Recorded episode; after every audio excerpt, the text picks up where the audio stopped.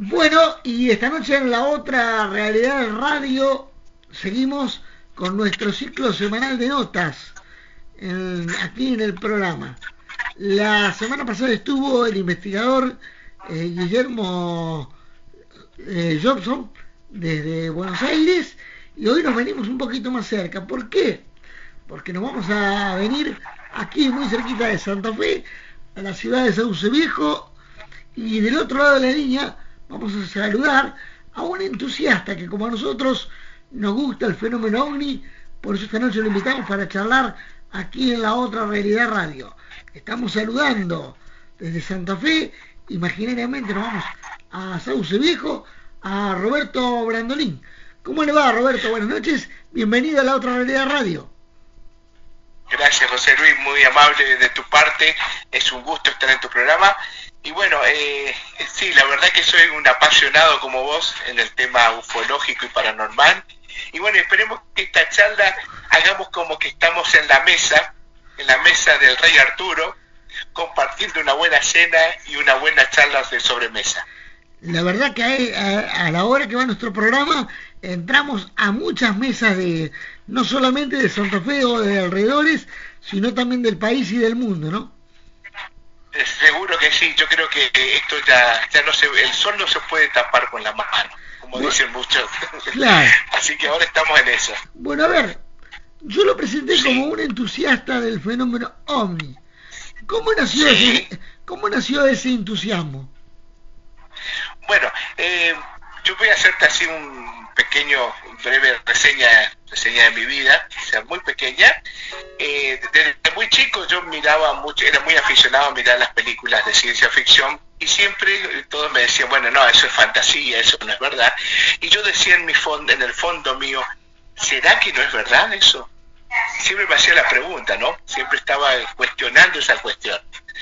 Bueno, hasta que en mi adolescencia era de mirar mucho los programas eh, que pasaban en la televisión, por ejemplo, en el Canal Infinito, no sé si ustedes recuerdan, José Luis, el, Canal Infinito, eh, ahí había muchas muchas cuestiones, muchas investigaciones acerca de avistamientos, de, del caso Roswell y, otros casos más emblemáticos que de alguna manera me marcaron a, a, seguir a seguir investigando. Lo que pasa es que en la época, en esa época, era muy difícil conseguir materiales de investigación eh, o sea, conocimientos acerca del tema y, y, por ahí solamente muy pocas personas lo podían, podían acceder a eso.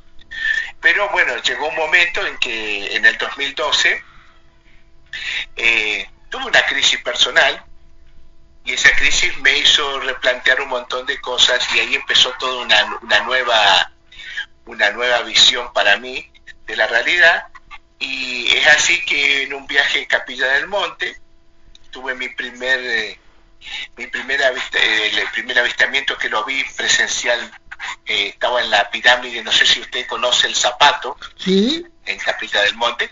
Bueno, me encontraba ahí sentado y bueno, con mi señora y miro hacia un costado y veo por primera vez un full fighter con una velocidad obviamente quedó estacionado y me dio tiempo a verlo que desapareció. Y de ahí bueno siempre siempre estuve interesado en estos temas tanto ufológicos y en su momento también paranormales. Eh, todo lo que tenga que ver con los espíritus con las dimensiones cuestiones de esas no bien. En 2020 es donde empieza todo mi mi cuestión fuerte, digamos, en el, en el tema ufológico 2020. Ahí arranco con fuerza, eh, pero como aficionado, obviamente, porque yo soy un entusiasta, un aficionado, como quieran llamarlo, pero yo dejo registro de lo que voy experimentando por ahí en lo, que se me va presentando, ¿no? Claro. Bueno, pero eso es importante porque el clásico investigador, yo siempre digo que el clásico investigador y en la Argentina también hay grieta en la ufología, si se me permite el término, y hay una grieta muy, muy marcada entre distintos grupos de investigación. Eh, la ventaja que yo creo que usted tiene que no es investigador. Entonces yo le preguntaría, ¿cómo ve el fenómeno desde el punto de vista de un entusiasta justamente del fenómeno? ¿Cómo ve el fenómeno en la actualidad? en la actualidad veo, veo eh, una sobreinformación, ¿sí? Eh, veo mucho, hay mucha sobreinformación, ¿por qué lo digo así? Porque eso vamos a aclarar, para que no sea tipo, no se presente ninguna confusión. Sobreinformación, ¿por qué? Porque las personas, las personas tienen de distintas fuentes eh, una panacea de información, eh, tanto ufológica como paranormal, a su disposición. Eh, y por ahí lo que uno tiene que hacer es ver, ver cuáles son las, las verdaderas de las informaciones que son falsas. Exacto. Por eso es muy difícil, muy difícil hoy hablar de esto. Pero yo, yo quiero hacer un, quiero aclarar algo. todo lo mío empezó con una gran investigadora chaqueña, Carmen Céspedes. No sé si usted ah, la, ubica. Sí, la vamos a tener aquí en el programa próximamente. Buenísimo. Ella, una gran amiga chaqueña que ella me, se me brindó de, de, una manera desinteresada, me abrió las puertas a este mundo ufológico, ya que yo venía por una amiga en común con ella venía contándole que andaba sacando fotos eh, extrañas en, el cielo, de, objetos. Y bueno, ella me dice, te ubico con mi amiga, Carmen Césped. Y de ahí empezó toda la cuestión. Empezó, Carmen empezó a mover fichas y me llevó a, a dar eh, a conocerla a Fernanda Lucero del grupo Astroufología Argentina San Juan, no sé si está ubicás ese grupo. Sí, sí, sí. Sí, sí. Perfecto. Y de ahí, bueno, Fernanda, una genia, muy, muy, muy, un ser muy, muy lindo, muy linda persona, me llevó a conocer a otras lindas personas en el ambiente ufológico y paranormal, como por ejemplo el grupo GUF, de los cuales yo estoy activo, estoy con ellos, yo por ahí si tengo algo que subir, por ahí subo, por ahí estoy en otras cosas, pero bueno, eh, ahí lo tenemos en Grupo GUP a, Rodrigo Migueles y a Erika Arias, que ellos muy afectuosamente me abrieron las puertas también a estos talleres de investigación de distintas personas de distintos países, que eso de alguna manera enriquecieron en la visión que uno tiene, ¿no? Enriquecen y a mí me enriquecieron eh, muchísimo, me enriqueció. Así que con ellos estoy totalmente agradecido y eso a la vez me llevó a, conocer a otros grandes investigadores como en el caso del amigo Ricardo Vallejo, eh, Marcela Varas Olivé, Carmen Soto, bueno, que, que, seguramente vos tenés conocimiento y lo conocés también, así que... Todos amigos de este programa. Que, son amigos del programa, seguro que sí. Todos amigos de este programa. Le, le, contamos a la, a la audiencia de la otra realidad eh, Carmen, Carmen Céspedes es la, es la responsable de la delegación Chaco de Cefora, Comisión de Estudio del Fenómeno OVNI de la República Argentina, del cual yo soy responsable de prensa también. Así que ah, la, conozco muy bien. Y también eh, Ricardo Bouvier y Erika Arias fueron los responsables de hacer hace dos semanas la primera cumbre iberoamericana ufológica que se Exacto, que, también estoy ahí presente para, para, para seguir en los pasos, digamos, de nuevos eventos, nuevas organizaciones. Claro, y de, por, en representación de Argentina estuvieron el investigador eh, Guillermo Jobson de Buenos Aires, el investigador Horacio Gómez, que es de Argentina, pero vive en Australia, y quien les habla. Por supuesto, por supuesto que sí, José Luis. La trayectoria uno no se la hace en vano. Bueno, seguimos, seguimos comentando. seguimos, seguimos. ¿Cómo ve el fenómeno?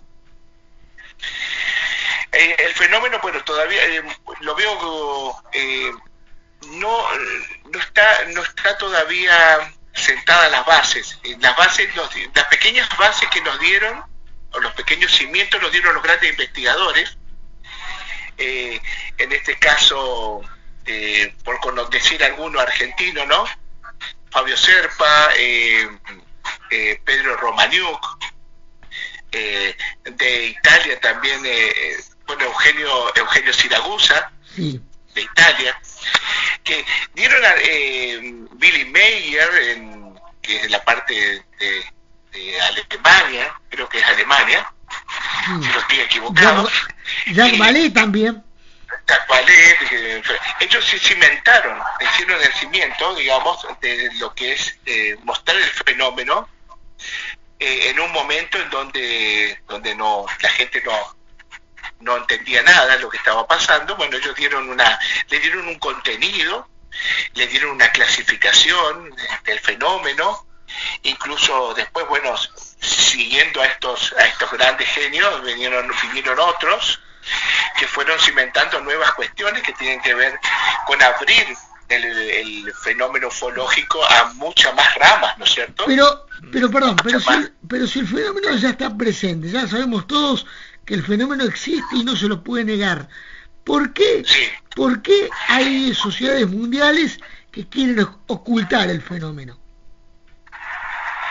Eh, creo que por, por una cuestión eh, de poder de pérdida de poder. Hay un pacto, hay un pacto.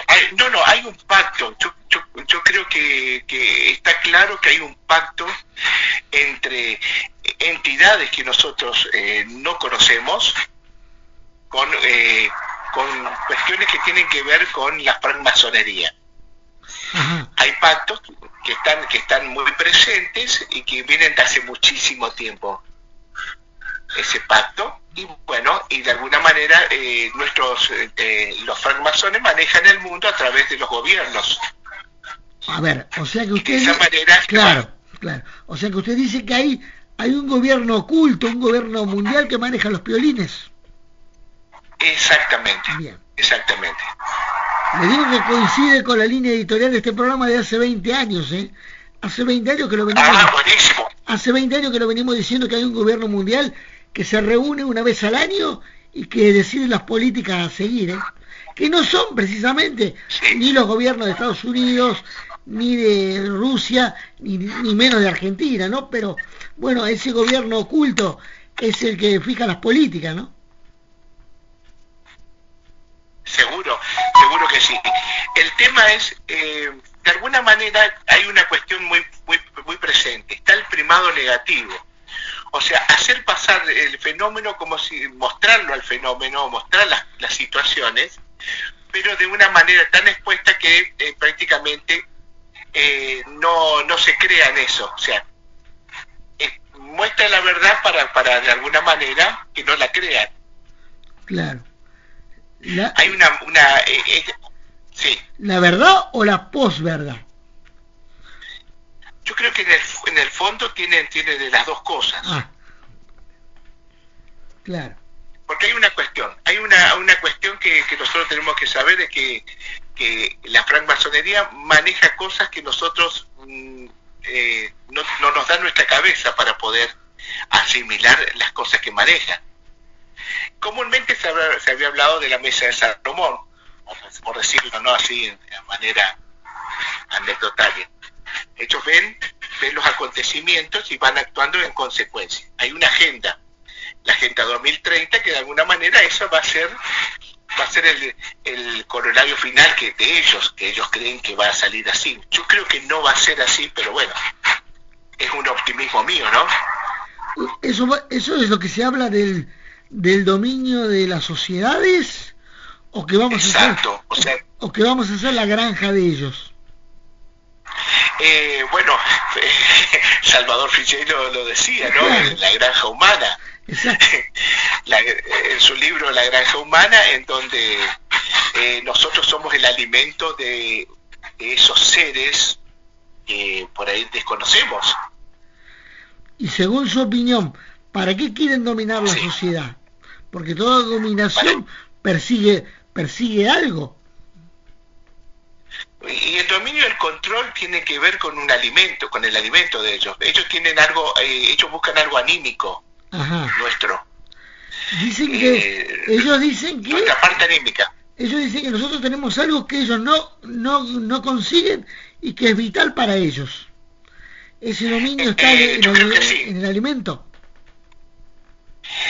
sí, yo creo, y esto es muy personal. sí, sí, claro. Quiero saber su opinión. Yo creo que la, la parte anímica sería la parte la parte de, la espiritualidad que tenemos nosotros los seres humanos que de alguna manera no está manifestada por tantos distractivos que tenemos en la sociedad, entonces no está al 100% manifiesta esa, ese poder que tenemos los seres humanos a través del espíritu, y creo que eso es lo que ellos persiguen y que ellos no lo tienen. Claro. Es, esa espiritualidad. Claro porque, siempre, eh, eh, claro, porque siempre se ha dicho que el siglo XXI era un ciclo, un ciclo espiritual. Pero mm, por lo que los resultados que por lo menos tenemos hasta hoy, y yo no veo que sea tan espiritual, ¿eh? porque si bien ha habido un avance, y eso sí hay que reconocerlo, todavía siguen existiendo necesidades, siguen habiendo hambrunas, siguen habiendo guerras, siguen habiendo enfrentamientos. Eh, esa es la manera, esa es la manera de aplacar la voluntad del espíritu de la persona. Claro. A través de todas esas cuestiones, o sea, a través de la guerra, a través del miedo, a través de, una pandemia, ¿no es cierto? Como lo hemos como hemos visto en estos dos años, como un mundo, imagínate José Luis, un mundo cerrarlo por dos años. Es una cosa de loco, no es impensable. Sí, pero también se dice que nos pusieron satélites para controlarnos. Seguro, seguro. No solamente satélites, sino también eh, los drones estos de última generación que comúnmente le llaman full fighter, que son como unas pelotitas de acero, que es lo que yo te conté al principio, que hemos tenido la experiencia de ver en Capilla del Monte, esos, esos drones, y lo vimos acá también en Sauce Viejo. Exacto. Entonces, bueno, eh, después te voy a acercar, eso va a ser lo, el, lo, lo te voy a acercar las fotos de, que tengo de esto, eh, las fotos eh, que captamos acá en la zona, para que vos puedas, para que vos puedas verla, y que de alguna manera, bueno, no estamos solos, el fenómeno existe, pero el tema es quién maneja el fenómeno. ¿Será que las naves que están rondando alrededor nuestro son, son extraterrestres? ¿O también se mezclan con cuestiones de naves secretas de gobierno secreto. Eso, eso sería una cuestión, ¿no es cierto?, para analizar. Claro, sería para, porque a lo mejor siempre se habló de la guerra de, de, las galaxias, ¿no? De conquistar el espacio. Exactamente, siempre se habló de eso y bueno, sí, sí. sí. O sea, pero em, lo que usted, lo que estamos viendo en esta, en esta charla, es que ellos lo que persiguen es eh, hacer decaer la voluntad de, de la sociedad mundial. Exacto, que, que la gente eh, se adapte, o sea, de alguna manera hay un control mental, un control mental, no sé si escuchaste hablar del MK Ultra. Sí. Seguramente que sí. Y se controla a través de las masas, o sea, eh, es, es, llegar a que la gente, la mente colmena, o sea, de alguna manera que todos operen hacia, hacia lo mismo, ¿no es cierto? Hacia los objetivos que plantea este nuevo, esta nueva, este nuevo orden mundial. Claro. Un nuevo orden mundial de corte comunista, ¿sí? Y por sobre todas las cosas, eh, también con una religión, con una única religión, en donde todos seamos obedientes y vivamos controlados, vamos a decirlo de esta manera, y, con miedos, con incertidumbre van a seguir siempre, porque eso es parte del alimento, digamos. Pero ya hay religiones que nos controlan, nos controlan a través, a través del miedo. Desde siempre, desde siempre existieron, obviamente. Ahora plantearnos, ¿no es cierto? Eh, ¿Será que el Dios que tenemos, ¿no es cierto? ¿Será que se alimenta de eso? ¿Del miedo? Y, pero si descubrimos otra cosa, si descubrimos otra cosa, vamos a tener que volver a reinscribir más de 2.000 años de historia. Totalmente, totalmente, porque dos mil años de historia, si nosotros hacemos una mirada mucho más para atrás de, las distintas religiones como se fueron armando, de alguna manera nos podemos encontrar con grandes sorpresas. Pero, pero por ejemplo, pero se, fueron, pero se fueron armando a través del miedo, inculcando el miedo. Totalmente. Es la manera de, quebrar la voluntad de la persona. Claro. que a través, a través del miedo, a través de la subsistencia, a través de la salud, de la enfermedad, todos son mecanismos de control. Inclusive en las sociedades, fíjese cómo, es control, cómo, cómo se fueron formando los pueblos, ¿no es cierto?, en, nuestra, eh, en los países, en donde está la iglesia, ¿sí? la policía, todo dentro, alrededor de la plaza. Muy pocos casos, casos eh, raros que no, que, no, que, no se encuentren ahí todos cerca, siempre están ahí. O sea que la seguridad, la religión, ¿sí? Eh, van de la mano. Claro, sí, sí, con el miedo.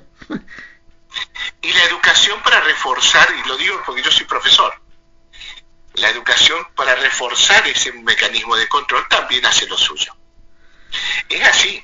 ¿Usted, No, ¿usted no cree que la, que la educación, porque por ejemplo, todos sabemos que cuando eh, se ha estudiado que cuando nace una persona tiene una mente abierta. ¿Usted no cree que la educación nos va cerrando esa mente? Nos lleva a un raciocinio eh, que tiene que ser estricto y no nos deja el libre albedrío de, de razonar por nosotros mismos. Lo que pasa es que nosotros desde que nacemos nos van metiendo logos, ideas, conceptos o conceptos, verdades o pseudo verdades, se nos van metiendo de chiquito, de chiquito. Después la educación termina reforzándola. Eh, por ahí tenemos que hablar de un despertar, ¿no es cierto? Un despertar de conciencia, que eso trascendería que eso trascendería toda la cuestión que estamos hablando nosotros, ¿no es cierto? Porque, vendría el conocimiento a través de aperturas de otros canales, de memorias que vienen por otros, por otros medios, que a lo mejor nosotros con el logo, como, como, como venimos, como venimos aprendiendo, no lo podemos imaginar. ¿Sí? Claro. sí, vendría la transformación general en todos los órdenes de nuestra vida, incluso la, en la alimentación, en la educación y también en la, en la forma de espiritual de, presentarnos ante la nueva sociedad, ¿no? Exactamente. Eh, creo que tenemos que ver eh, cómo se desarrollan los acontecimientos de aquí al 2030, al 2030 eh, con la con las tres con, con las dos puestas en escena y bueno y a ver si aparece una tercera vía para ver cómo se desarrollan esos acontecimientos tenemos por un lado la parte comunista, ¿cierto? del nuevo orden mundial, después tenemos la parte, digamos, capitalista, y bueno, cualquiera de las dos de alguna manera nos están conduciendo a, a cuestiones que no son muy agradables. Sí. Ahora, ¿usted cree que a esa, a esa tercera vía la van a dejar funcionar o tendrá que salir de, de la sociedad misma? Yo creo, yo creo que de la sociedad misma. Esto no es una... Los humanos no tenemos nada que hacer acá, estas cuestiones que tienen que ver con, con otras cosas, con, otro, con, con, con otras con otras con otros seres vamos a decirlo así no ya lo ya lo decía eh, Credo Mutu hablaba mucho de, del tema de de los de los reptilianos sí eh, David Icke también o sea, eh, estamos, estamos eh, con un pacto que ese pacto se tiene que cumplir. Cuando uno hace un pacto con algo, tiene que cumplirlo, ¿no? O, sea, ¿usted cree que ellos ya están entre, nosotros? ¿Están mezclados acá? yo, yo, yo digo que sí, lo que no podemos es verlos.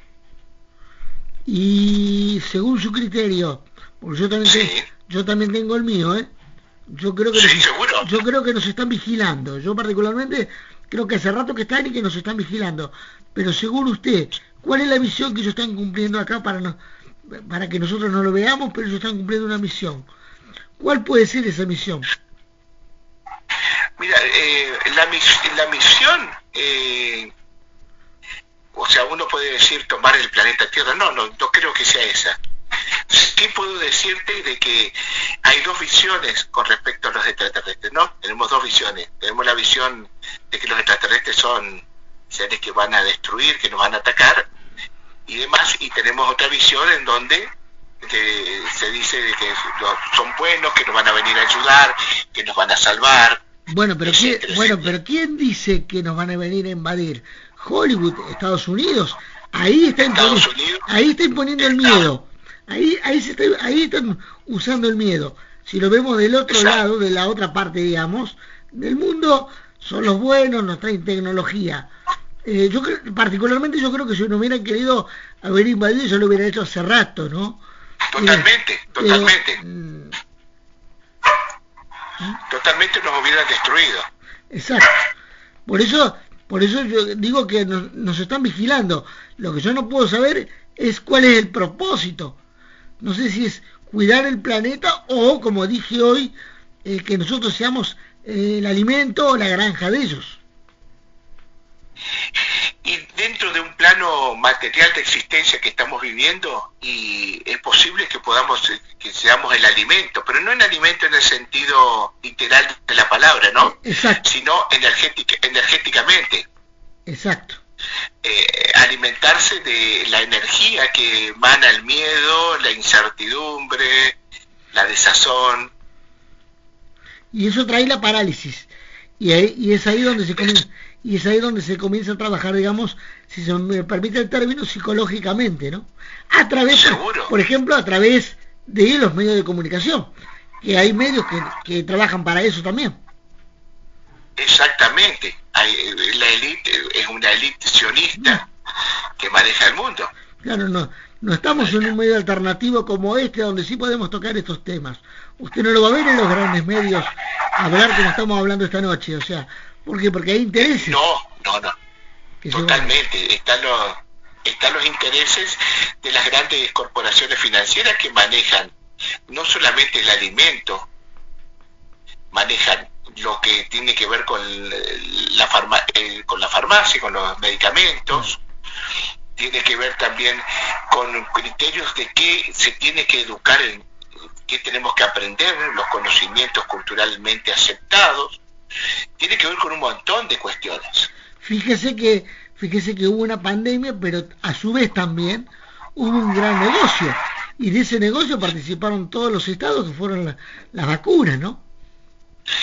Es, por un lado sería todo ese gran negocio de las vacunas y, los indirectos que sería el barbijo y otras cuestiones que fueron también que llegar el alcohol, a ver, alcohol a ver, a ver, no estoy diciendo que no existió la, la pandemia puede haber existido, pero también puede haber sido creado, puede haber sido creada la pandemia. Nadie, no, estamos negando el, hecho, sí el procedimiento, el proceder de cómo se hizo, ahí estamos. Hay una vacuna experimental, ¿sí? Sí.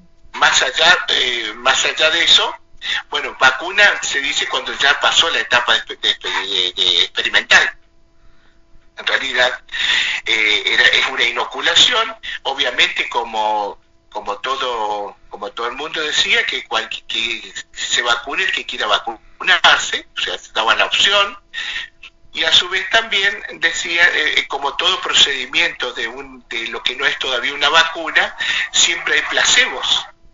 O sea, hay algunos que ponen, digamos, el, que ponen el bichito, como quien dice, y otros ponen placebos y ahí se hace, se hace una estadística hasta ver cómo reacciona con un placebo eh, una persona y cómo reacciona una persona con el virus si es que realmente le pusieron el virus. Pero acá se alteró todo, si, si eso lleva un proceso largo y acá en menos de un año ya teníamos, teníamos todo ya la vacuna preparada. No, eso no entró, como digo, por esa élite que maneja todo y que entró en, en complicidad con todos los gobiernos del mundo por un tema de negocios. Yo estoy totalmente de acuerdo con esa visión. ¿Mm? Totalmente de acuerdo con, tu posición, sí, para mí así. No estoy en contra de la vacuna, digo, estoy hablando en contra del negocio. No, no, no, por supuesto, por supuesto, de eso estamos hablando. Claro, porque es extraño que, es extraño que, por ejemplo, es extraño, por ejemplo, que que Bill Gates colabore. O sea, ¿cómo, ¿cómo colabora Bill Gates? ¿Qué, ¿Qué beneficios tiene? Obviamente, la venta de la vacuna después. ¿A quién? A los estados. A mí lo que me llama poderosamente la atención es el nivel de anticipación de la pandemia, ya hablado 10 años antes. Pero que fue, esto fue planificado para mí. Fue planificado, exactamente. Entonces, el nivel de la, de, la planificación y la, todo fue paso a paso y ejecutado, ejecutado en su máxima expresión con una, con una certeza y con una calidad digna de, de, una élite, digamos. Claro. ¿Y eso fue para qué? Para, para bueno, porque el mundo está superpoblado según es, esa élite, ¿no? Eh, están las piedras de Georgia que están escritas ahí, que hablan de un ideal de mundo, que ahora la rompieron a las piedras de Georgia, la destruyeron, Estados Unidos, y que ahí tiene información de, cuáles eran, cuál es el nivel o la cantidad de personas que tiene que estar en el mundo para poder estar en equilibrio, supuestamente, ¿no? Claro. Pero ahí entraríamos en otro tema, José Luis. Estaríamos en pensar un poquito si el planeta Tierra es de las dimensiones que, que dice ser o es más grande, inclusive. Claro, porque, ahí, entraría, ahí entraría la contradicción, porque mm, según los estudios dicen que es el planeta más chico que hay en el universo, uno de los más chicos. Ahora, ahora, ¿hay certeza de eso? Y no, porque escuchamos la información de un solo lado. Exactamente. Por eso, o escuchamos de un solo lado o escuchamos del otro lado. O sea, acordate que estamos en una dualidad. Claro. En un mundo dual. En un mundo dual en donde tenemos dos, dos respuestas a una cuestión. ¿Cuál es? Una es que los que están a favor de la Tierra como es, y otros por ahí el terraplanismo y otras y otras corrientes que hablan del planeta, ¿no? Pero no es, pero eso es para desinformar o para confundir. Y, bueno, pero es parte, es parte de lo mismo. Claro. O sea, si tenemos que hilar fino, cuando hablamos de capitalismo, de comunismo y capitalismo, estamos hablando de la misma cara de la moneda. Y, voy, voy a ir a un hecho histórico. La Segunda Guerra Mundial. Vamos, la primera, bueno, la primera pasó lo mismo, pero vamos a la Segunda Guerra Mundial. ¿quién financió los dos bandos de la Segunda Guerra Mundial? Y ahí van a saltar ciertas personas, ¿no? Claro. Ciertos financistas que, apostaron para los dos lados. Exacto. Entonces... No, nos olvidemos que el nazismo quería una raza única también. Por supuesto. Más allá de esa cuestión, ¿quién financió? ¿Y para, ¿Y para qué financian ambos bandos? ¿Para qué? Para que gane sí o sí el que tiene que ganar. Claro. Y ahí se dividieron el mundo, y ahí se dividieron el mundo, se lo repartieron, y bueno, ahí el, el capitalismo, que en teoría tendría que ser para el bienestar de la gente, bueno, tenemos las consecuencias que vemos hoy. Totalmente, totalmente. Ningún, en ningún sistema creo que, que, conozcamos eh, tuvo, eh, tuvo un 100% de desarrollo pleno, digamos, para beneficiar a la persona, al contrario. No, no, más mal. Siempre de alguna manera, siempre de alguna manera genera, genera digamos, pobreza. Los dos sistemas. Claro. Sí. Los dos sistemas que, que, quedaron en el mundo, uno, uno de los cuales se explotó, en a principios de la década del 90, bueno, quedó uno solo por mucho tiempo, ¿no? Y ahora creo que eso es eso se está tratando de reacomodar, ¿no? Espero que, espero que sí, en algún momento, pero eh, estamos, a ver, estamos en el cuello de botella. Acá es como que tenemos que eh, no dejarnos engañar. No, no, no dejarnos engañar. Tomar decisiones que no nos afecten tanto, más allá de que las presiones van a seguir viniendo de todos lados, nosotros tenemos que tener claramente nuestra, nuestra conciencia tiene que estar clara de que esto en algún momento se va a terminar y va a salir lo mejor de nosotros. Bueno, no va digo, a salir lo mejor de nosotros. Bueno, no digo nada nuevo si digo que el tiempo en radio es tirano. Realmente se nos fue el tiempo. Eh, vieron que hemos tocado temas que no se tocan, como digo siempre, ¿no? Temas que no se tocan en otros medios tenemos la suerte de estar en una radio alternativa desde hace 20 años y bueno, los podemos tocar aquí en la emisora con la absoluta libertad. Le hago la última pregunta que le hago a todos los entrevistados que salen por primera vez. Eh, para usted, ¿estamos cerca del contacto o el contacto ya se hizo? Y si ya se hizo, ¿de qué manera el contacto? ¿Telepático? Eh, ¿Cómo es ese contacto?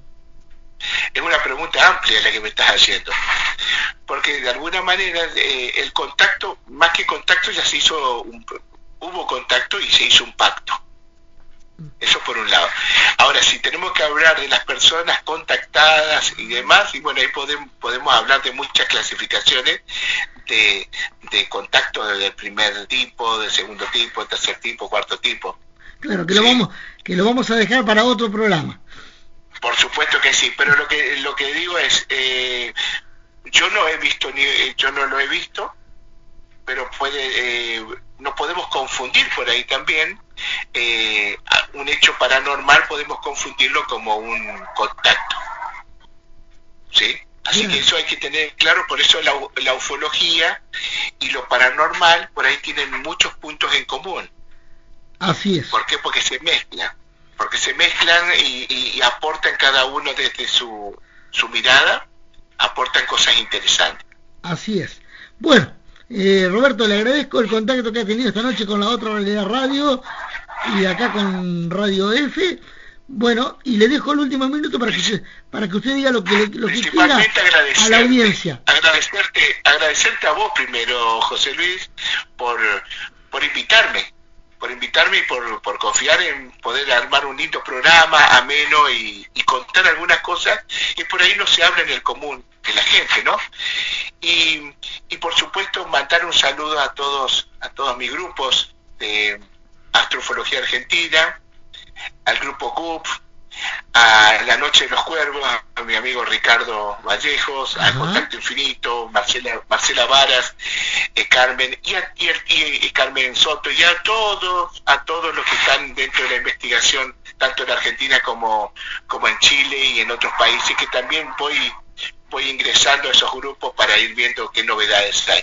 Así que gracias y esperamos prontamente eh, vernos en algún congreso, en alguna, en algún taller y poder compartir también otra, otra amena charla con vos, por supuesto.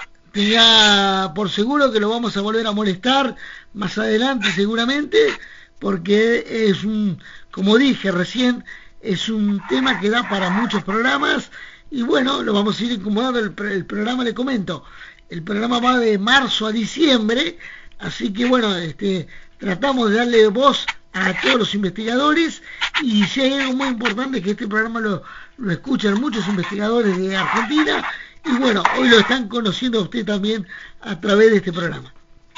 Muchísimas gracias, un abrazo para todos. José Luis Fernández conduce. Conduce. La otra realidad radio.